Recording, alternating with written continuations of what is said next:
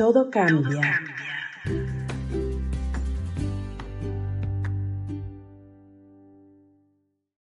Todo cambia.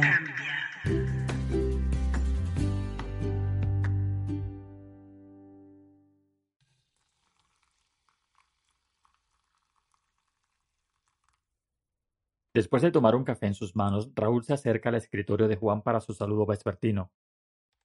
Hey Raúl, ¿cómo va tu tarde? Todo bien, Raúl, acá viendo algunas cosas que pasan en esta oficina. Cuéntame, Juan, ¿qué has visto? Juan lo mira con un guiño en su cara y su gesto en su cara lo dice todo. ¿Te enteraste lo de Pedro? Es un imbécil. Se comenta que la mujer lo dejó, parece que ella conoció a un hombre más joven y le trajo algunos problemitas de pareja. Hace una seña de cuernos con las manos y esboza una sonrisa de gozo. A mí la verdad no me interesa meterme en la vida de nadie, pero ¿viste cómo es esto? La gente habla y uno escucha. Igualmente se lo merece, no es envidioso. Yo no envidio a nadie. Pero anda como con un aire de grandeza, saludando de lejos, nunca se para para charlar, siempre tan correctito. Encima la cara de dominado lo vende. Seguro que lo ponen a lavar los platos. A mí esa gente me da que tiene cosas que ocultar.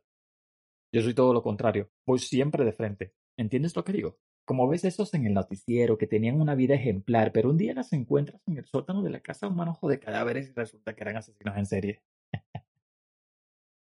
Raúl lo mira y sigue escuchando lo que Juan dice. No digo que Pedro sea un asesino, pero no sé, qué sé yo. A mí no me cierra. Tengo olfato para detectar gente rara. Como ese día en el bar, ¿recuerdas? Cuando te marqué ese hombre que trataba de levantarse una niña hermosa y era tartamudo. Ríe socorrosamente. ¿Cuánta gente ridícula que uno se encuentra todos los días, por Dios? Raúl se ríe y mueve la cabeza en señal de aceptación de lo que dice Juan, mientras Juan continúa diciendo. Bueno, volviendo a Pedro. Capaz que la mujer lo abandonó porque anda en algo raro. ¿Viste el auto que tiene?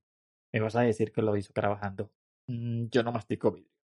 A mí el auto me importa un carajo. Camino porque quiero, si no me comprara uno. Aunque capaz se fue con otro porque es gay. Siempre tan arreglado. Por favor, tengo una teoría y es que más gimnasio, más puto es. El tamaño de la panza directamente proporcional a la de la hombría. ¿Ves esto? Señala su abdomen prominente. Es una marquesina que dice con letras grandes y luces brillantes, macho. Se escucha el abrir de una puerta y hace en silencio. Juan, llévame por favor a mi oficina el informe que te pedí esta mañana, dice Pedro. Sí, jefe, te lo llevo enseguida, dice Juan y baja la voz hasta que se transforma en un murmullo le dice. Te dije que anda con pendejadas. Está de mal humor. Pobre tipo, es un pendejo.